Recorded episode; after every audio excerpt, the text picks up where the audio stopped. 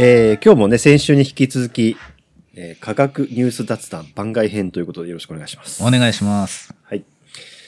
まああの、先週のね、冒頭でうん、あの、いくつか挙げましたけど、うん残ってるやつがいろいろあるので、うん。うん。俺、あの、今度さ、えっ、と、直腸がんの患者さんを12名集めて、まあ100%寛解したっていうね、小規模だけど臨床結果が出たっていう、俺これ逆に一致にもし、このニュースしてたら聞きたいんだけど、はい。印象とかでいいのでね。はい。うん。あのーさ、それも僕触りしか知らないんですけど、うん。12人が完全に治ったは、取り上げる話じゃねえなっていうのがまず第一印象。なるほど、なるほど。うん12って1200じゃないの？っていうのが正直ありますね。数字が。だからたまたま聞いた12人っては？って思っちゃう。12分の12っていうのは人数が少ないから偶然全員治っちゃってこれを1200人にしたら別に1200人になるわけじゃないよねっていうのがまずベースにあるってことね。そのありとあらゆる、だからそのひねくれた僕の頭のせいとかじゃなくて、医学ってそうだよねっていうのがあるので、統計学的にそうだと。はい。だからそれを100%聞いたっていうのは、それはちょっとニュースの作り方が雑だけど、うん。まあっていうのがまず頭の中にあるわけです。だからそのまま信用はしません。うんその上で、ある直腸がんのあるタイプを12人集めてきて、この薬入れたら全員が治りましたって聞くと、うんあ、それは少ねえよっていう冷静な、なんか脳の右、左側右側があるとして、うん。反対側の脳は、それ試せって思ってるんですよ。やっぱり。もうちょっとこう広げてってことでしょ？うんそうそうです。集多くの方に参加していただいて。それはもしかしたらめちゃくちゃいい薬かもしれない。研究者だったら絶対乾杯してるって思う気持ちもあります。そうだね。だから可能性を感じさせるっていうところではあるけど、まあ大々的に世間に発表する段階なのかどうかっていうのが、まあちょっと疑問。があるねっていう。これちなみにちょっと、もうちょっとね、さっきは、まあ、一致が進めてくれた、まあ、えっと、ニューイングランド・ジャーナル・オブ・メディスンっていう、まあ、臨床系のうん。医学雑誌としては、すごく、うんあその有名な、代表的な雑誌の一ついいですよね。ほぼほぼ最高峰ですよね。最高峰。まあ、そこに、まあ、掲載されてるってことで、インパクトがすごくあるっうん。うん。ていうのはまずあると。間違いない。よく、よくその雑誌が通したな。僕みたいな人間が突っ込むのの100倍辛い人たちが、ふざけんなって言って、毛さ切りにしそうな査読者たちがいるはずなんですよ。そうだよね。うん、そんな論文許さんっていう人たちがいるはずなのに、乗った？え？って思っちゃえっと、まあ、このポイントとしては、う。うん。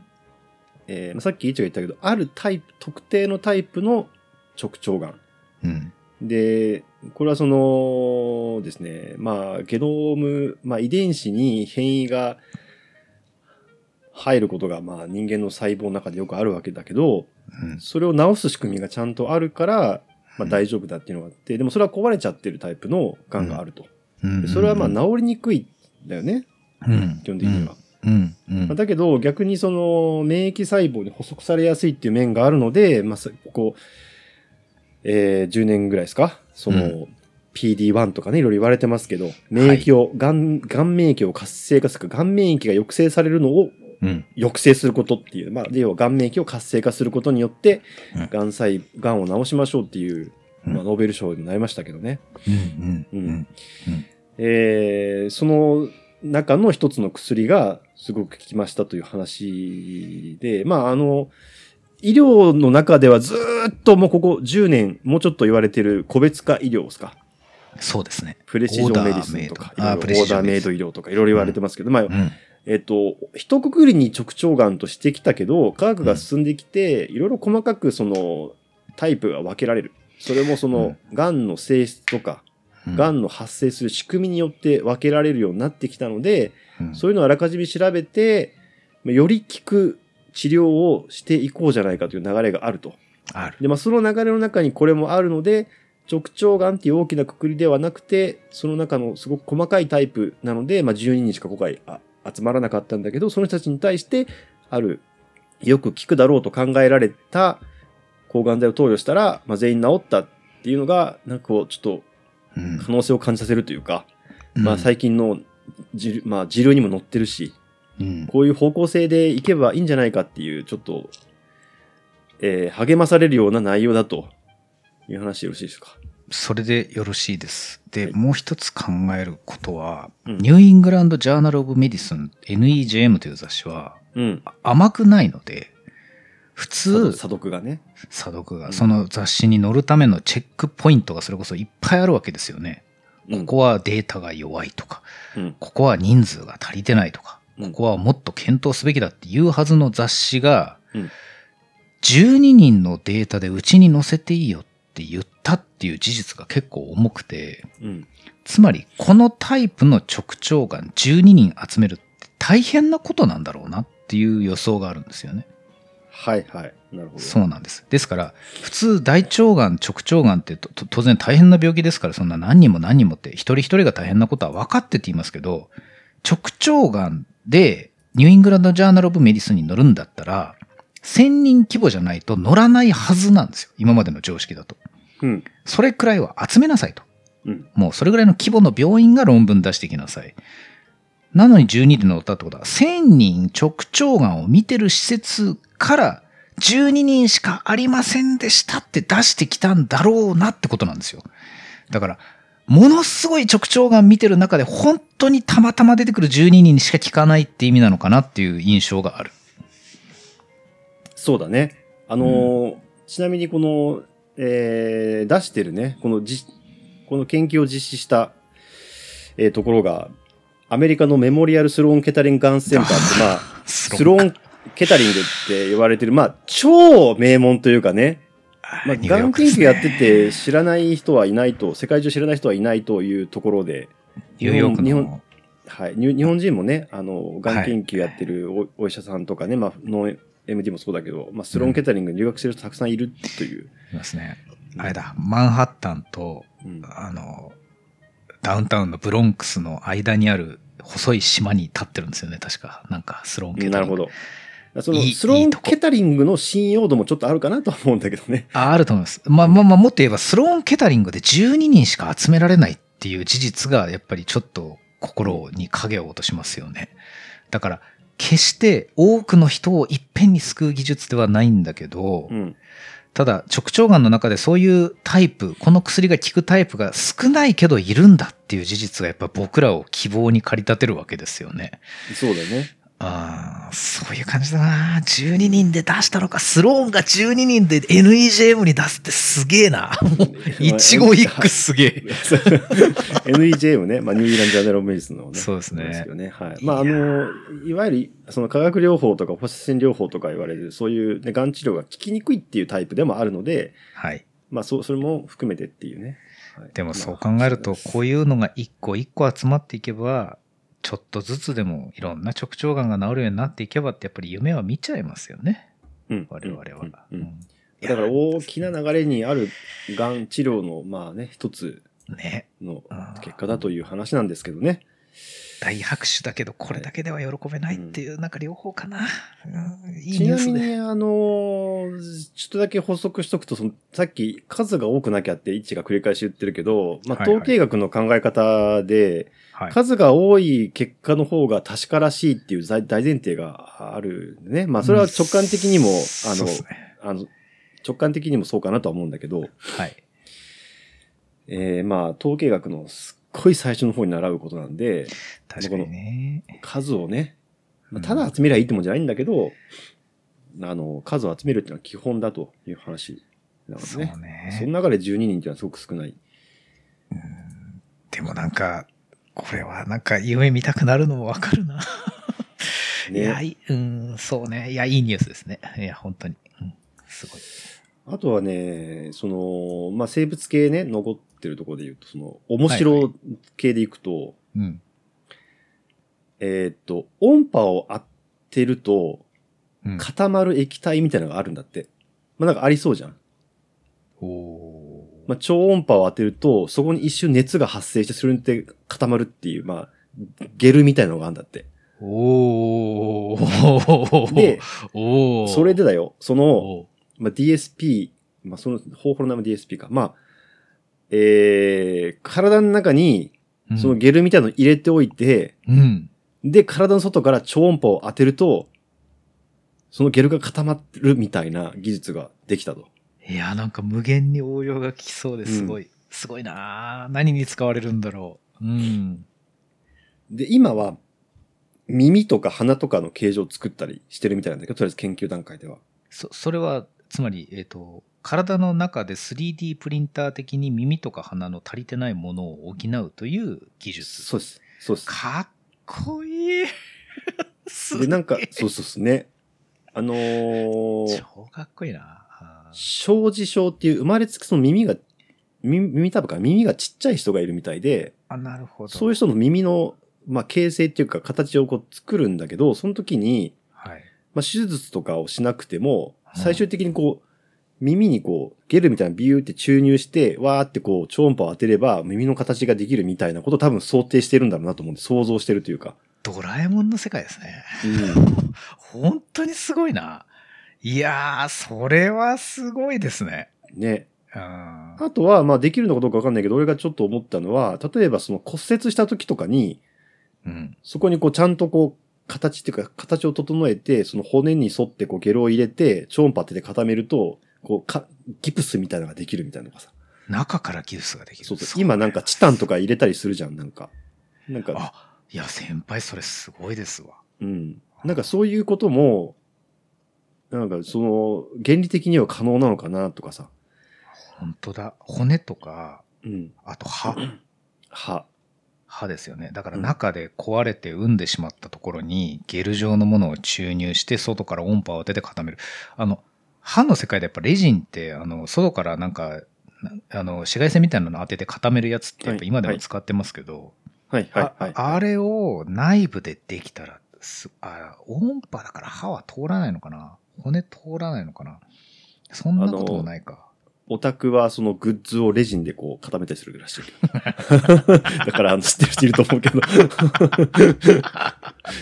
いや、でもま今のあそう、ああいう感じやね。あれをうん紫外線じゃなくて超音波でできるので、まあ、人の体で、体内でできるんじゃないかっていう。紫外線は、あの、周波数が異常に高いので、体内の浸透度が悪くて、だから表面にしか使えなかったわけですよね。うん。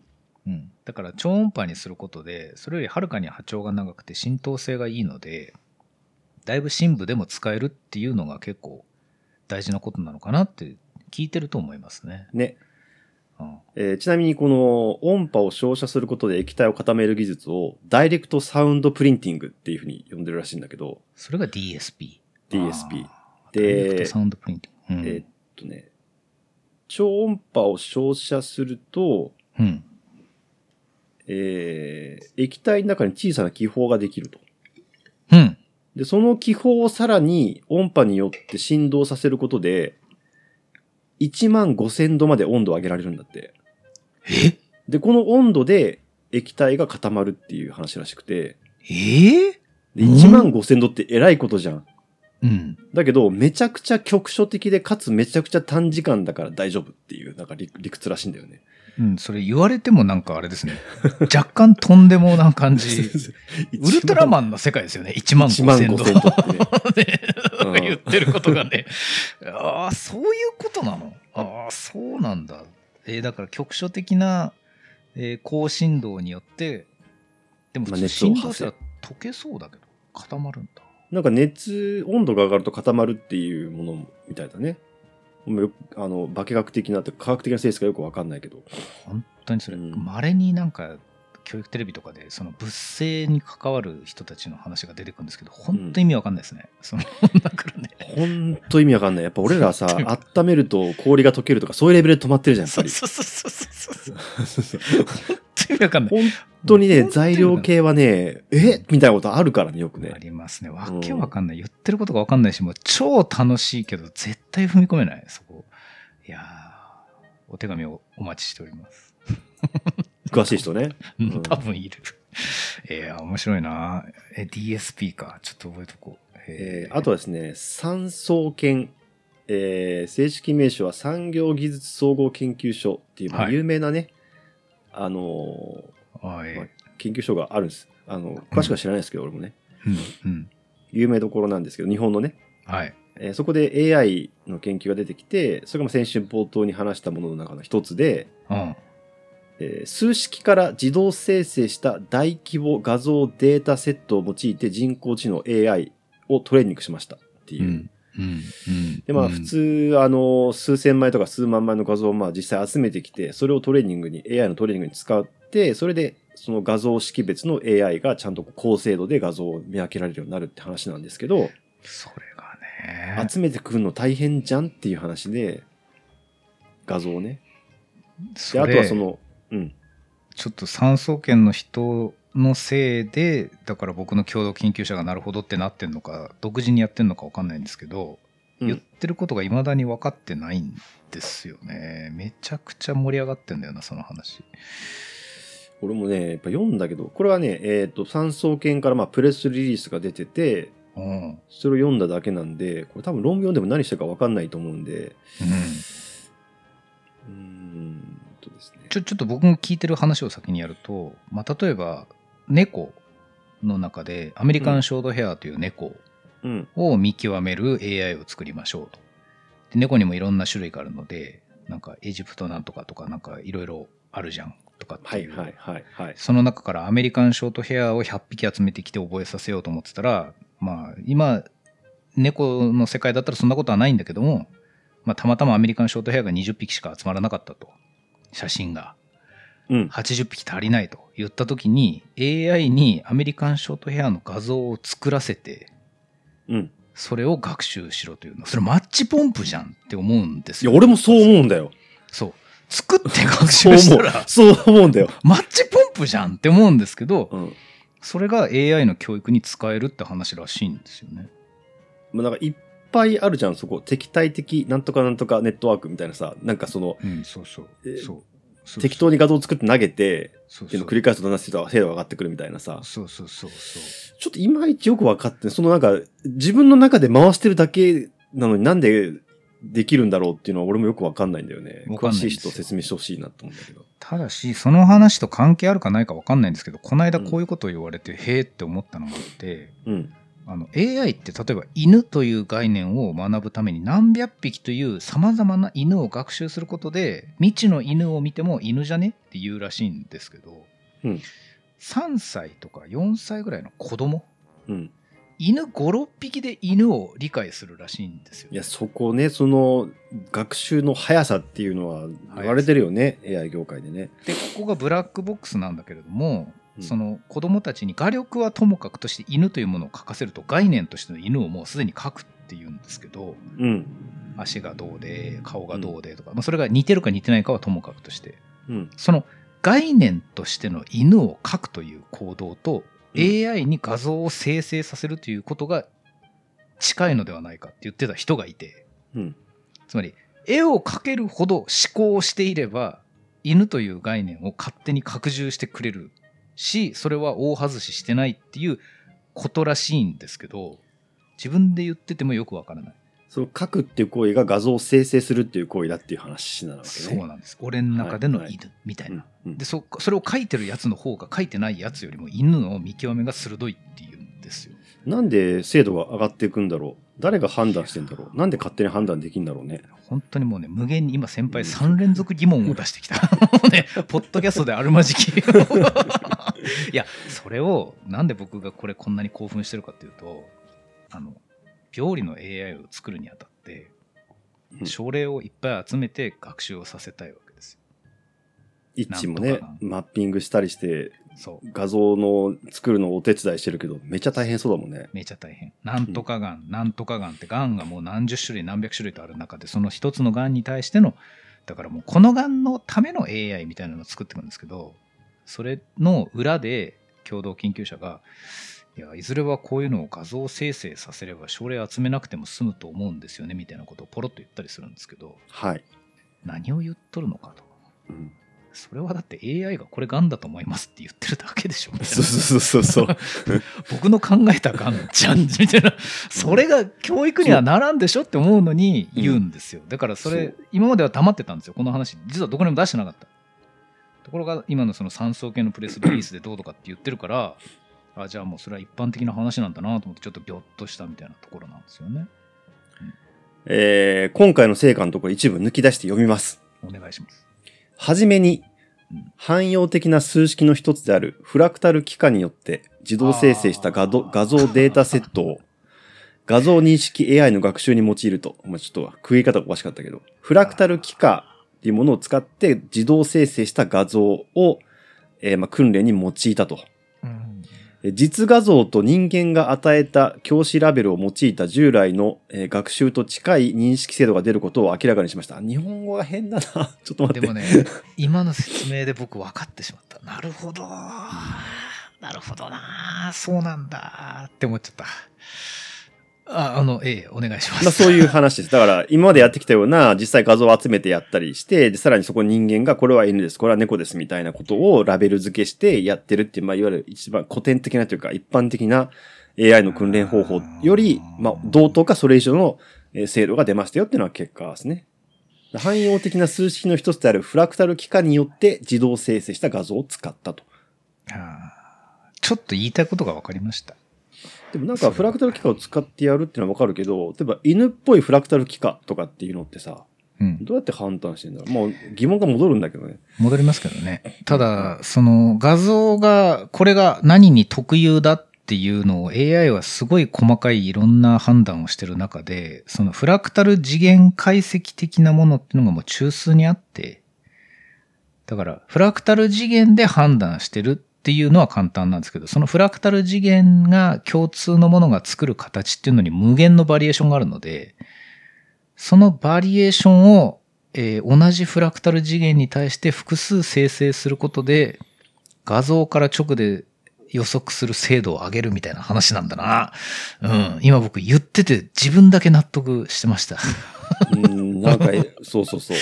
うんあの、わ我々の疑問はですね、このフラクタル機械を作ったいろんな画像を作れるとか、そういうのはなんとなくイメージはつくんだけど、根本的な疑問は、え、これって永久機関じゃんっていう疑問なので、そうそうそう。あの、うんそこを、そうそうあの、ちゃんと解説してくれる人がいたらめっちゃ嬉しいっていう話です。で僕今もう無理。それは無理。解説できない。フラクタル機械に関しては、うん。えっと、フラクタルって検索検索すれば、まあ、画像がいっぱい出てくると思うんですけど、あの、どんどんズームアップしてっても全く同じ形で構成され続けてるっていうものだよね、フラクタルってね。自己相似性ですね。はい、はいそうです。はいそうです。はい。はい。さあ、えー、もうちょっとね、いけるんだけど、こっちライブ配信があと10分後に始まるんだけど、あのー一旦ここでね、区切って、はいあの後半はまた、えーやります、続きで。あ、わかりました。はい。なるほど一旦休憩でお願いします。はい。あのーさっきね、音波を当てるだけで、うんえーまあ、個体化するっていうものを使ってね、うん体内で 3D プリントを、ようなものをするっていう技術を紹介しましたけど、うんまあ、生態工学関係でもう一個、えー中国で、えー世界初の、まあうん、全自動クローン豚作成っていう、まあ、感じのタイトルのね、ギガ人に載ってたんですけど、ちょっと、まあどここれはですねが全自動なんだろうなっていそうそうそう。うんどこもそう思ったんだよ。あのね、要はね、えー、核移植。はあのーまあ、例えば、ある豚の、うんえークローン、クローンって全く遺伝子が一緒のものを作るってことなんだけど。えーの場合、その作りたい豚の細胞から核だけ抜き出してきて、別のメスの豚の卵子を取り出してきて、その卵子に核を入れますと。なるほど。うん。で、まあ、もともと卵子の中にも核がもちろんあるんだけど、それを抜いて、えー、作り、クローンを作りたい豚から抜き出してきた核をそこにスポって、うま、入れてやると、うん。えーその豚のゲノムを持った豚がそこからこう育つと。なるほど。これによって、まあ、いわゆる体細胞クローンってまあ、専門的には言いますけど、うん。全く同じゲノムを持った、まあ、クローンが作れると。まあなんか、ちょっとすごい基本的な確認なんですけど、うん。そのクローンを作るっていうのは、うん。だから、一緒に生まれてないけど双子を作るみたいな感覚でいいんですかね。そう。年の離れた一卵性ソーセージみたいなもの。ものを作ると。うん。それを豚でやる意味はまあ多分畜産上、その優秀な豚っていうのはいるんだろうね。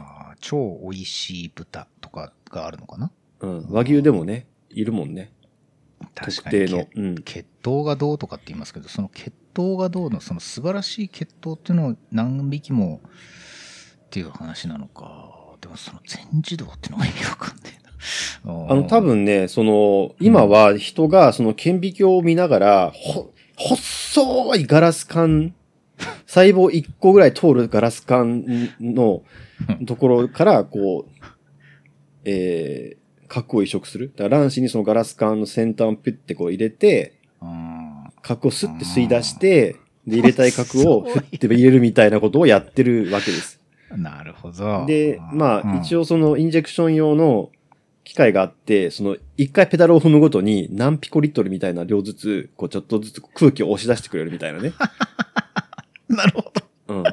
それや大事だわ。でもそのガラスさ、ガラス管を細胞に刺す。ガラ、あの、まあ、えー豚の卵子がどれぐらい大きさか大きさかわかんないけど、マウスとか人とかだと、まあ、だいたい大きくても100マイクロメートルなんで0.1ミリぐらいの大きさそうですね。のものにえーうん。ガラス管を刺す、まあ、っていう技術があるわけですね。ああで、うそういう、で、これ結構トレーニングが必要で、ん、まあ、あのー器用な人は割とうまくできるんだけど、そうじゃない人もいると。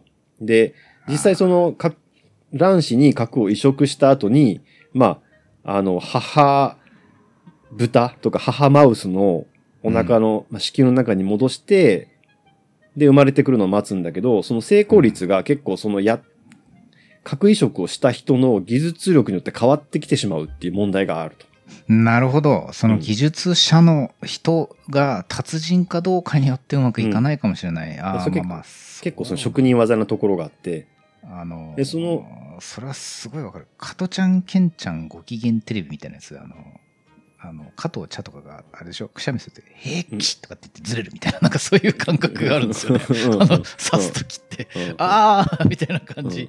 すげえわかる。そういう細かいとこでずれそうえクローンってそんな繊細な技術なんだそう。で、そういうこの、どれぐらいこう差し込めばいいかとか、あの卵の中にねガラス卵の中にガラス管を、まあそういったものの工程を全部 AI に学習させて最適化したっていう。あ AI なんですか、うん。大体こういう最適化今 AI でやってるよね。また AI か AI を。AI はね、まあ普遍的な技術にもなってるんだと思う、こういう現場で。なんでも AI なんだな。何でも AI だね。要は、何かをいい感じにやってほしいっていう、昔は職人技と呼ばれてたものが、どんどん AI でできるようになってるって話の、まあ一つでもあると思うんだけど、いやこれ恐ろしい話ですよね。だから職人技っていうものって要は AI だったんだなっていう話ですもんね。そうそう、その、人が学習するっていうのを、まあ効率よくやってくれるっていう、まあ時間っていうかね、しょトレーニングするケースはいっぱいいるんだけど、あまああの、人がやらなくてもできるようになったので、あと機械疲れないからね。ー機械疲れない同じことを何回でもやれますもんねそう。で、一回できるようになったことはずっとできるしね。それもすごいんだよな微調整が合えば合うほどちゃんとできるようになるみたいなねうん。あれ信じられないよなで、えっ、とね、その AI で制御されたロボットによって作業を自動化することによって、えっ、と、このクローンの成功率が21%から27.5%に向上したみたいな話みたいね。意外と上がり幅が可愛いですね。かわい。い。だけど多分それで、そのまあ、なんていうの、産業というか、うん。ビジネスとして考えた時には、だいぶ違うのかなと思うんだけど、確かに。21から27って言ったらそれはそれなりの差がありますからね。でもそうそうそう。もっと上がるのかと思ったらそうでもない。うんうん。やっぱりね、その別の核を入れるってこと自体に、やっぱり難しさがあるというかそのちゃんと入ったとしてもやっぱいろいろねあのちゃんと育つかどうかわからないっていうところがあるしまあでも、確かに。まあ、こういうマイクロマニピュレーションって言われてる技術あーかっこいいですね。はマイクロマニピュレーションね。うん。マイクロな操作って意味かな。で、うん。えーまあね豚じゃなくて例えば人ってねなんか多分不妊治療とか今せ、まあ、あの生殖補助医療とか言われてるけど、まあ、核移植じゃないけど、まあ、あの精子をねあのインジェクションするっていうようなことはやって人工人工授精の一種って言っていいのかな。ちょっと区分がいろいろあるんだけど、まああ。ーえー育児って呼ばれている技術があって、それでたくさん子供ももう生まれてるし、結構その生殖補助医療って進んできてるんだけど、そういったところでもやっぱりその、えっ、と、専門職の人がいるんだよね、そういう操作をする。そうですね。うん。肺細胞腫とかですね。そうそうそうそう。エンブリリオロジストとか言うんですよね。うん。だから全部は置き換わらないかもしれないけど、そういったところにも、まあ、ずっとこう、高い精度でやってくれるような機械が、まあ、導入されて自動化されていくっていう、それでまあ、成績を安定化して、まあ、成功確率を上げた方が、やっぱりその、されてる方にも患者、患者さんじゃないな、まあ、されてる方に負担が少ないと思うんで、まあ、そういった感じに行く方向性もあるかなとは思う。ありそうですね。うん。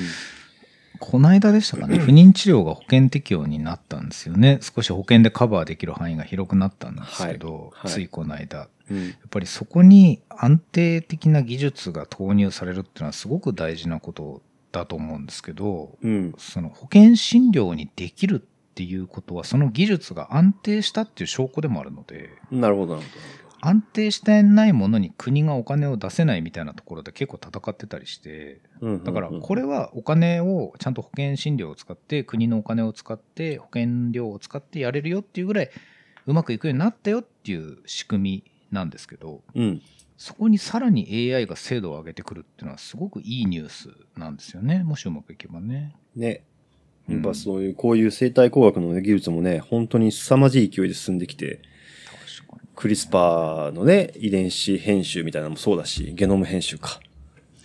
いやーなんかここでメタなコメントするのってちょっとはばかられるんですけど先輩が持ってきてるこの科学ニュースの幅の広さがちょっと感動し始めてます今だから。いい話持ってきてんなと思って。なんかね、今日の序盤の話とだいぶ方向は違うんですけど、どれもこれもなんか興味のある話だなと思ってね。ね。いや、本当はね、もっとこう分野を広げたいんだけど、うん。やっぱね、ああ、の、物理系とかね、やっぱ知識がなさすぎて難しいんだよね。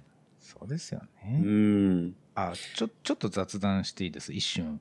うん。あのね、前のウルド幸太郎さんっていう、あのはいはいはいバッタを倒しにアフリカへを書いた人の、うんあの、前著が、前の著著作ですね。バッタを倒しにアフリカへってもう死ぬほど売れた本があるんですけど、その前の本、エピソード1と呼ばれる本がこの間文庫になったんで、それを読んだんですけど、僕はあの、引用の課題図書だっていうふうに書いてた絶賛したんですけど、うん。あの本ってやっぱり説明するのは難しいと思うんですけどやってることはすっごい夢があることだったんですよ。虫に対する研究っていう意味では。うん。でもあれを引用で取り上げようにも何が面白いかを説明できる自信はねえなって思ったんですよね。うん。なるほど。だから課題図書だって言いつつあれをどう取り上げていいかわからないんですよね。本当にね。めちゃくちゃ面白いんだけどな。まだ読んでないからね、まず俺が読むところから始めないとな。つまり僕が課題図書だって言ってからなんなら3ヶ月以上経ってからいきなり忘れた頃にポンって出てきますけどそのうち引用で取り上げられたらいいなという気持ちはありますな、了解しました。あめちゃいい本ですよわ本当にかった。うん熱量が分かった。いや一般にはね進められない進めにくい。あ、そうなんだね。難しいなってあごめんなさいねまあそういう話がありましたはいはい。ということでね、まあ、そろそろいいですかね。はい。あのー、ですね、一個だけ残ってるのが、がん細胞が iPS 細胞になれないっていうことを利用して、まあ薬剤のスクリーニングをするって話なんですけど、面白そうまあ、あのーこれはですね、結構その、がんのメカニズムとかが分かった上での面白さみたいなところがあるので、うん iPS のその現状とか、うだまあ、イッチーにはね、リンクを送るんで、あの、興味あったら読んでみてください。うん。イッチーはん面白いと思う。ちょっとびっくりしちゃったうんちょっとびっくりしちゃった。なるほど。番組用の裏で URL を送って読んどけっていうのはなかなか、なかなかいい話でした。はい。えー、ということで、今週は以上です。ありがとうございました。ありがとうごきございます。げんよう。